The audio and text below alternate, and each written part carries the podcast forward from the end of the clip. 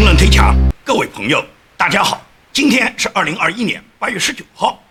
我们今天的节目呢，两个话题。第一个话题是讨论，就是川普总统他当时在阿富汗的撤军，他是怎么安排的？这是根据川普总统昨天他本人亲自发表讲话，通过媒体发表了他自己当时他做出的这个撤军部署，他是怎么安排的？你再看拜登是怎么安排的？我们对比一下。川普和拜登他在阿富汗撤军里面所做的部署，你就知道谁应该是美国国家的总统了。第二件事呢，要跟大家说一下，孟晚舟整个案子已经结案了，就是孟晚舟所有的审理到现在已经全部结束了，法官已经正式决定到十月二十一号给出宣判。那么孟晚舟的案子将会产生一个什么样的后果？我呢跟大家呢在今天的节目里面做一个报告。好，我们先谈第一个话题，也就是这两天啊，阿富汗塔利班啊现在已经得势了。抢夺了阿富汗的政权，那么在他抢占这个政权之后呢，世界上只有几个邪恶的国家呢是支持阿富汗、支持塔利班的。目前在喀布尔正常办公的外交使馆只有四个国家，这四个国家你看都是这个跟中共一样的国家，一个中国大使馆，一个是俄罗斯大使馆，一个是伊朗大使馆，一个是叙利亚大使馆。也就是这些国家都是中共的兄弟，都是中共的流氓兄弟。他们呢，现在在喀布尔呢，一点事儿没有。因为什么？塔利班就是要跟这些人做兄弟的嘛。因此来讲，塔利班是不会得罪他们的。而中共呢，华春莹在八月十九号在北京的外交部新闻发布会上面，明确就说塔利班是中国的兄弟，中国一定要支持塔利班。我们现在完全认为这次的塔利班和上次塔利班不一样。因此呢，我们大家要与时俱进。这是呢，华春莹最新的发言。那么，除了华春莹在公开场合表示中国一定要支持塔利班之外，最重要是中国已经在联合国安理会上面啊，在昨天就是八月十八号，中共呢他已经在安理会上面提议要把阿富汗塔利班呢从全球国际恐怖组织名单里面剔除。那么，中共提出这个议案以后，被俄罗斯一票否决，也就是美国、英国、法国都没有说话，俄罗斯直接就是一票否决，因为俄罗斯绝对不相信。塔利班现在就不是恐怖组织了，尽管中共呢想帮塔利班洗地，想把塔利班洗白，目前来讲，俄罗斯不是这个态度。那么美英法就更不用讲了。所以说，塔利班现在获得政权，它完全是美国这次撤军啊，就完全是没有章法，一种溃败式的撤军。这种撤军直接是拜登他没有管理能力，拜登根本就没有领导国家的能力嘛，到哪里去领导世界啊？阿富汗在崩溃前几个月，美国驻喀布尔大使馆在干什么呢？他们在忙着搞同性恋，而美国的参谋长联席会议，他们正在研究着白人的种族歧视黑人的问题。美国的国土安全部每天都忙着运送那个到达边境的非法移民，而美国司法部他们在忙着起诉一月六号进入国会大厦的爱国者。所以说呢，美国的这些职能部门，拜登所安排的这些执政部门，他们个个都在那个地方无所事事，没有人去关心现在阿富汗将撤军以后会做什么样的部署。包括这个副总统贺锦丽嘛，每天坐着空军二号到处游山玩水。他这个边境特使只到边境去过一次。而民主党的议员像 IOC 这种人，就是公然撒谎。IOC 的脸皮是世界上没有比他厚的。一月六号，他根本就不在国会大厦，他居然声泪俱下的跟媒体说，他在国会大厦里面差一点被别人强奸啊。也就是说，他人都不在那儿。他说他被差一点被强奸，就这样的人能成为美国国会议员？而拜登作为这个当任总统，他在干什么呢？他每天不是到地下室，就是到坟墓里面去会见那些给他投票的那八千万的支持者。因此来讲，拜登什么都搞不清楚。美国在阿富汗二十年，明明投入了两点三万亿美元，牺牲了两千三百多名将士的生命，但是拜登呢，一个礼拜就把它报废了。也就是塔利班迅速地攻占了首都喀布尔。而拜登现在大嘴一张呢，说是呢撤军都是川普的错，是川普提出要撤军的。那么川普究竟是怎么撤军的呢？所以说，川普总统昨天他接受媒体采访以后，他就公布了他的撤军方案。你看看川普他是怎么运筹帷幄，他是怎么安排他的撤军方案的？川普说，他首先在确定阿富汗美国要全部撤出，确定这个计划以后，得到国会。参众两院以及民主党、共和党两党的全部支持，得到媒体的鼓励，因为呢，美国是不愿意在阿富汗这个战场上继续牺牲美国大兵的生命。你们阿富汗人自己都不要保卫你们国家，凭什么让美国人来保卫你们呢？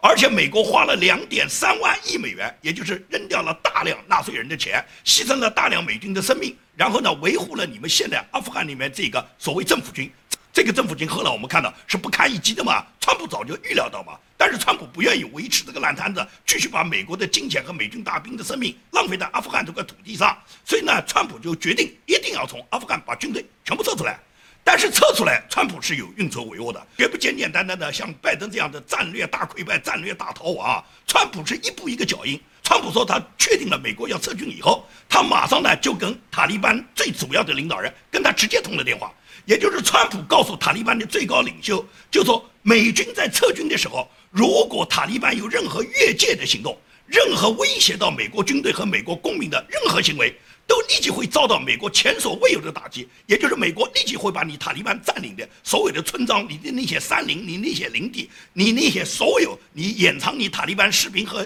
将领的这个地方，给你炸个粉碎。可以讲，川普当时告诉他，连指甲和毛发都让你找不到。川普他斩首苏莱曼尼、斩首巴格达迪、斩首恐怖主义分子的他这个无人机的行动。塔利班的领袖没有一个人怀疑川普的斩首能力，所以塔利班领袖听到川普这么讲，头点的就跟小鸡啄米一样，事实全部知道了。川普一再问塔利班头儿，告诉他我讲的话明白了没有？塔利班的领袖们都说知道了，知道了。所以说，川普第一个直接跟塔利班的最高领导人通话，告诉他，我撤军的过程中，在我没有完成美军全部撤出之前，你们任何塔利班的越界行为都会遭到美军粉碎性的打击，而且。无人机已经给你们准备好了，你们所有的你这些领袖、那些领导们，让领导先走的能力，你知道吗？所以塔利班的领袖没有一个人怀疑川普让领导先走的能力啊。因此，他们个个告诉川普，他们绝不轻举妄动。所以说，川普第一个先做的这一点，就是保证塔利班他不可以越界，不可以轻举妄动，给他划定一块范围，你就在你塔利班控制那个范围在里面，不准迈出来一步，然后等我美军安安心心的把所有美军和美国士兵、美国装备全部撤掉，这是第一步。第二步，川普对整个撤军他是有严密计划的，也就是川普讲撤军是分三步走的。第一步是首先撤出美国在阿富汗的普通民众、非军事人员以及那些在阿富汗帮助过美国的所有阿富汗人，因为这些人最有可能遭到塔利班的报复嘛。所以说，川普第一步是撤出所有的美国公民、所有的非军事人员、那些医疗人员以及呢所有帮助过美军的阿富汗人。那么这一部分最复杂，也是撤起来最慢。同时呢，也是涉及到整个撤出来的话呢，它这个里面工作量最大的。川普讲优先保证这第一步，绝对不能先撤军队，因为军队在，政策就在。只要有美军驻扎在阿富汗，那么塔利班是不敢轻举妄动的。美国呢，可以安安心心的把他美国公民啊、非军事人员，以及那些帮助过美军的所有阿富汗人，美国能够认定的这些人，对美国做出贡献的人，把他们统统撤出来，撤到美国来，这是第一步。第二步就是美国会派出他的后勤部队，把美国所有留在阿富汗里面的重要的军事装备、所有的军事先进武器、所有跟军事武器、跟国防武器有关的任何尖端的武器库、图纸，以及所有大量精良的武器装备全部撤出来。这是第二步，第三步才是美国军队在完成前两步之后，美国军队才开始撤。因此，当美国军队撤出来之后，阿富汗的局势就肯定是稳定下来了嘛。也就是美军没有撤的时候。塔利班是不敢轻举妄动嘛，所以说川普他完全了解，他这种部署是一定能够成功的。而拜登怎么干？拜登第一个就是把军队先撤掉了。军队一撤走以后，留下来的美国人，那些非军事人员以及大量的帮助过美国的阿富汗人，他们还有命吗？所以说，你看到喀布尔机场，当飞机起飞的时候，很多人居然就扒着飞机轮子，坐在飞机这个外壳上面，坐在翅膀上面，他们幻想到这个飞机就跟印度的火车一样，飞到美国，他们来从翅膀上走下来的。就这些人宁愿冒这样的风险，他们宁愿死在美国的飞机上，他们也不愿意留在阿富汗，因为他们知道塔利班来了以后，百分之百对他们满门抄斩嘛。所以说没有按照川普的要求去做，最终拜登他就把川普所做的事情把它倒过来。那么你一旦倒过来，那所有的事情就产生了质的变化了嘛？这是川普他安排的撤军的三个部署。川普就说他这三个部署是介于他自己已经从阿富汗把整个驻阿富汗的部队从两万撤到两千五，当时撤的时候是非常平静的。那么川普就有这个经验了，他把本来驻军阿富汗有两万的美军部队，他一下子把它撤到只剩两千五百名了，也就是大量的美军部队和装备撤走的时候是平安无事的，是没有任何反应的。塔利班是一点都不敢轻举妄动了。那么川普就知道，美军只要有秩序的撤出，对塔利班来讲仍然是可以讲有巨大的威慑。那么塔利班是不敢轻举妄动的。所以呢，川普就讲过这个话。川普就告诉塔利班，你不准趁火打劫，你不管美军是撤多少人，只要美军在撤退的过程中，你只要敢轻举妄动，我马上就把你炸个粉碎。所有的领导人，我马上就让你们领导先走，也就是说，川普的这种能力，塔利班的领导人一点都不怀疑啊，没有一个人敢轻举妄动啊。人家现在为什么敢这样做？就是欺负拜登嘛，就欺负拜登这个人，他一无能，二白痴，第三个可以讲，拜登他所有的部署都是错误的，所以说塔利班才在一个礼拜之内就打到了喀布尔呢。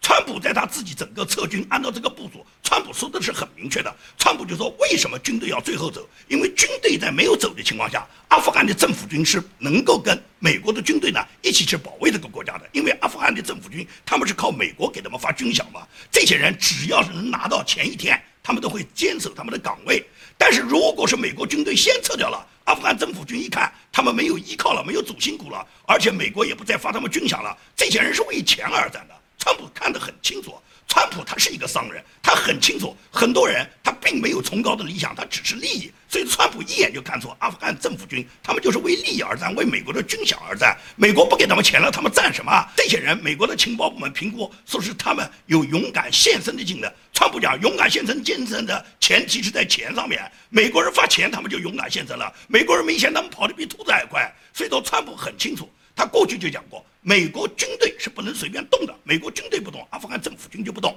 那么阿富汗政府军因为拿到美国的军饷，他们仍然能够维持当时现有的结构。而塔利班因为川普对他的这个政策，川普直接告诉他，动一动就炸你个粉碎，所以塔利班不敢拿自己的命去拼啊。有几个塔利班领导人不怕，让领导先走啊。所以在这种情况下，川普本来安排的阿富汗撤军，按照他这个部署来，是一点都没有问题的。但是呢，拜登就完全反过来了。拜登完全没有按照川普的这个撤军部署来做，拜登完全没有评估当时阿富汗的形势。他在整个撤军前一个月，他还在说，阿富汗政府军是绝对能控制局势，塔利班是没有可能占领城市的。别说占领什么大城市、占领首都，能占领两个小县城就不错了。所以说呢，拜登一直是洋洋得意，认为呢，他一声令下，美军撤掉，他认为就撤掉了。结果的所有局面发生，你看看。拜登这种人的无能，就证明了拜登这种人怎么能去当总统。哦，现在已经完全成了烂摊子了，全世界都在看美军的笑话。拜登现在他开始的理由什么？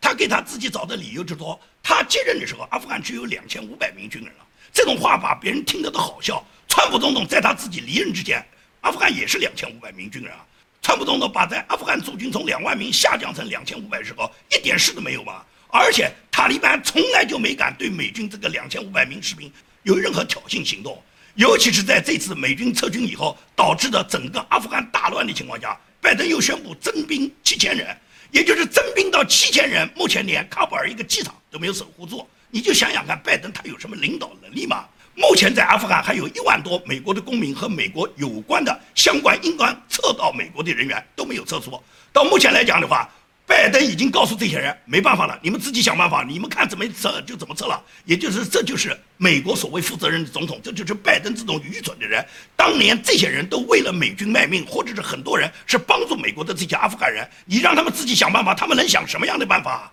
所以说从现在你就可以看出拜登的无能。二零二零年大选时候，你可能你还会选拜登，你还会去骂川普。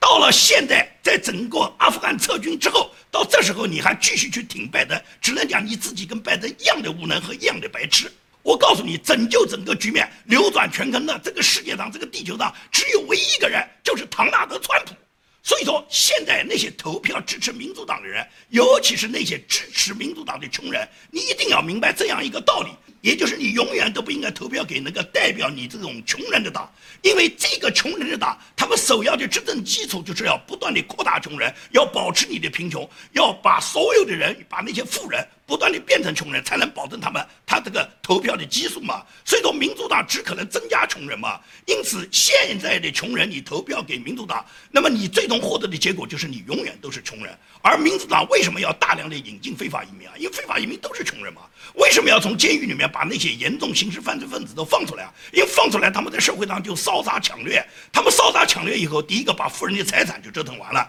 第二个，他们烧杀抢掠就制造更大的社会治安事件。而更多的社会治安事件只会导致人们生命和财产的损失，这就增加了贫穷的人数。更何况他们对一些比较富的人，不是那么简简单单就能变穷的人，跟你高额收税呢？通过税收让富人变成穷人，然后最终扩大穷人的基础，这是民主党他保持他自己执政能够给他投票的一个选民基础。所以说，你一旦是穷人，你投那个代表穷人说话的党，那么只能证明你永远是穷人，你永远就是这个悲剧。这个道理你难道还不明白吗？《纽约时报》呢，他为拜登开脱，他认为呢，拜登的这个决策失误啊，必须要由他的助手负责，因为呢，情报部门严重高估了阿富汗政府军的这个实力，所以说呢。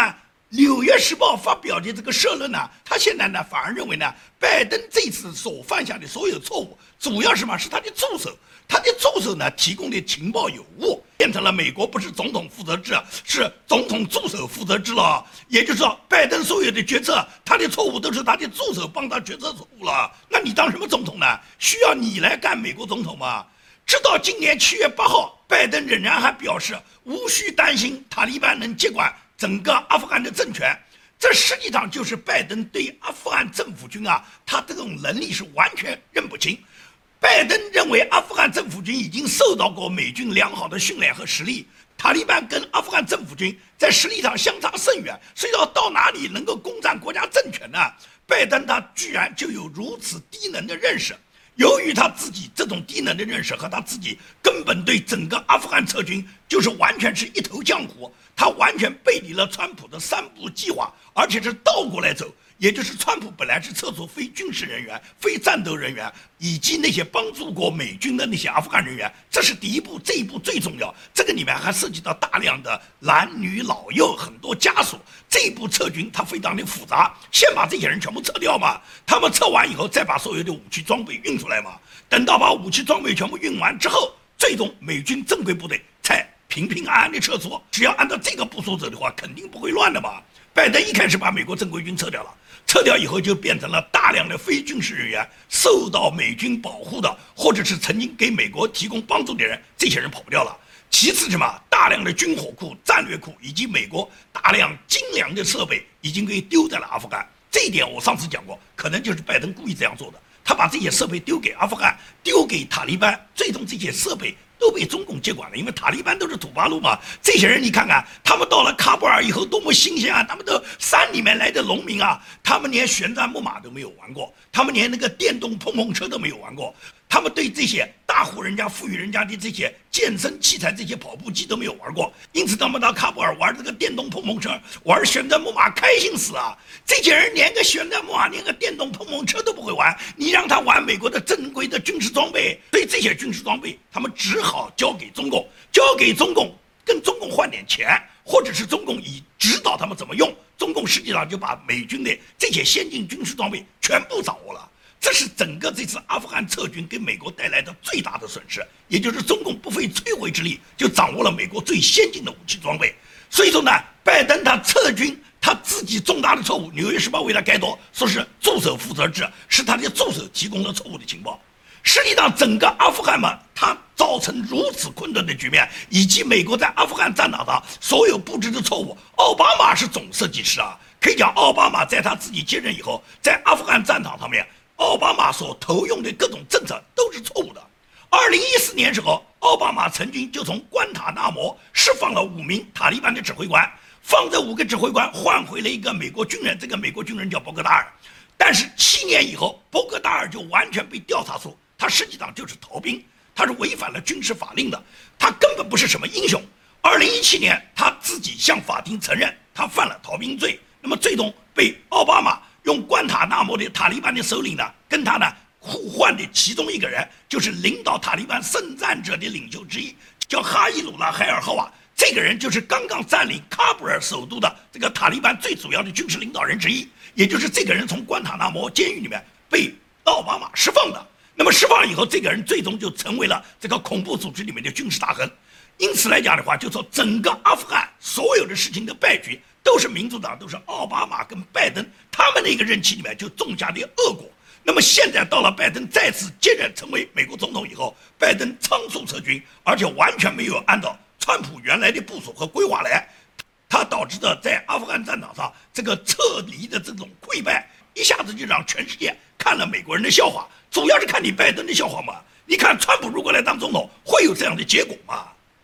好，我们谈一下孟晚舟的事情。就是孟晚舟的引渡案呢，他呢在昨天，也就是八月十八号已经全部结束了。这是原来法庭就确定的，在今年八月份将对孟晚舟的案件做最后的审理，也就是做最后的引渡陈述。那么到昨天八月十八号，温哥华最高法庭这个副首席大法官叫霍姆斯，霍姆斯已经明确决定了，也就是孟晚舟所有的引渡，他这个聆讯的所有的这个案件，他审理的过程已经全部结束。因此呢，现在霍姆斯就决定将在十月二十一号正式对孟晚舟是否引渡做出他的决定和他的宣判。那么这个宣判呢，他在十月二十一号做出以后，他只有两种结果。一种就是霍姆斯宣布孟晚舟引渡不成立，立即释放，那孟晚舟马上就可以回中国了。那么这种可能性有多少呢？这种可能性几乎最多最多有百分之一，因为根据昨天庭审的情况，包括支持把孟晚舟引渡的控方的检察官，他再次给出的结论就是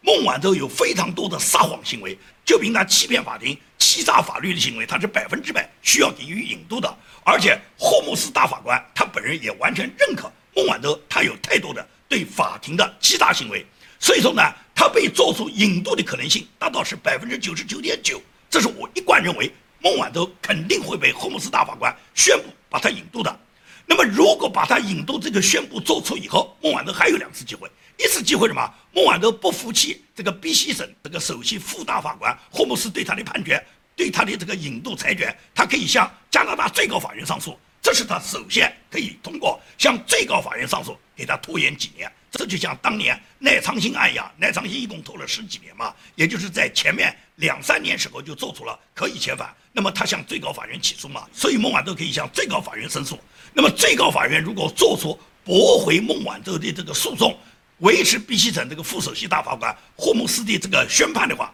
那么孟晚舟还有另外一次机会，就是说批准把孟晚舟引渡是需要。国家司法部部长审核的，那么加拿大政府的司法部长，他可以对孟晚舟引渡案件发表他最后的一次决定，也就是他决定引渡还是不引渡。如果不引渡，孟晚舟仍然是可以得到立即释放的。如如果他仍然也是尊重司法的裁决，因为历史上加拿大司法部百分之百遵守了这个法官的裁决，也就是司法部很少更改这个法官的独立裁决的。加拿大司法它是遵守。这个司法公正、司法独立，也就是政府绝不干预司法。因此，在加拿大历史上就很少有司法部长会改变这个法官的独立裁决。既然法官已经裁决他可以引渡，最高法院大法官也最终维持了这种裁决，那么司法部部长可以讲百分之百是尊重这个法庭法官的裁决的，也就是司法部长会驳回这个孟晚舟的这个上诉，维持法官和最高法院大法官他们的裁决。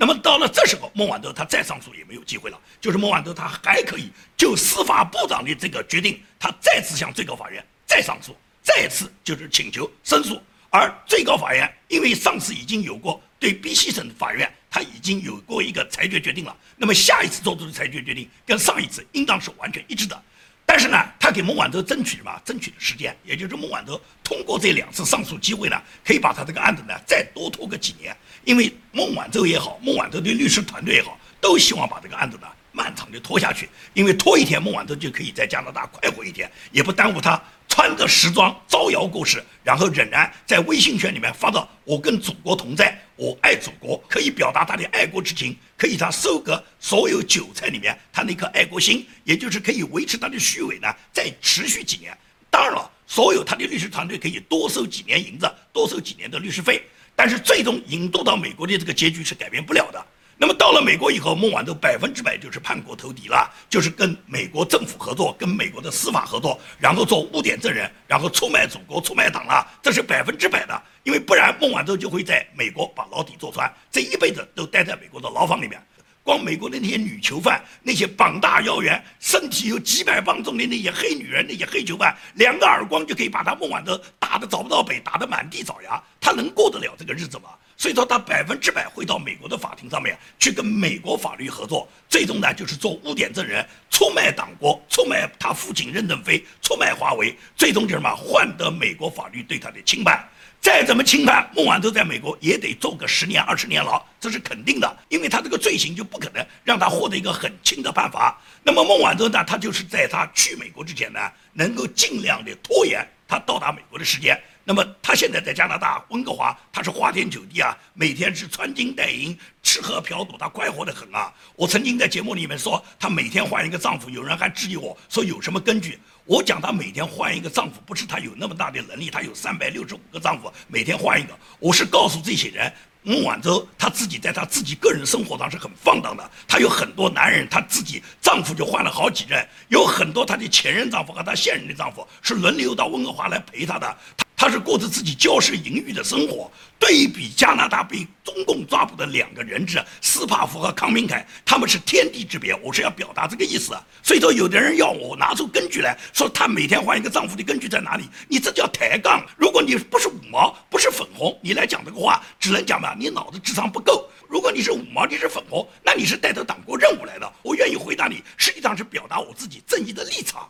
也就是说，孟晚舟她的结果，我们大家已经看得清清楚楚。百分之百是这么一个结局，也就是孟晚舟是绝对逃脱不掉被引渡美国的命运，只不过他在这个问题上呢，还可以拖个几天。不耽误他继续爱国，不耽误他继续欺骗国内的这些小粉红，还有很多人要为孟晚舟而战，为华为而战。什么今晚我们都是孟晚舟，什么今晚我们都是任正非，随你是什么？人家孟晚舟可以讲几任丈夫，基本护照，人家几十亿的身家，人家每天过着花天酒地的生活。你每天做个韭菜，可以讲守着一把方便面，敲着键盘。你在爱国，你在人家孟晚舟里面，连孟晚舟的一个指甲盖都不算。你去当孟晚舟，你做梦去喝碗粥。吧，好，今天的节目就跟大家做到这里，谢谢大家。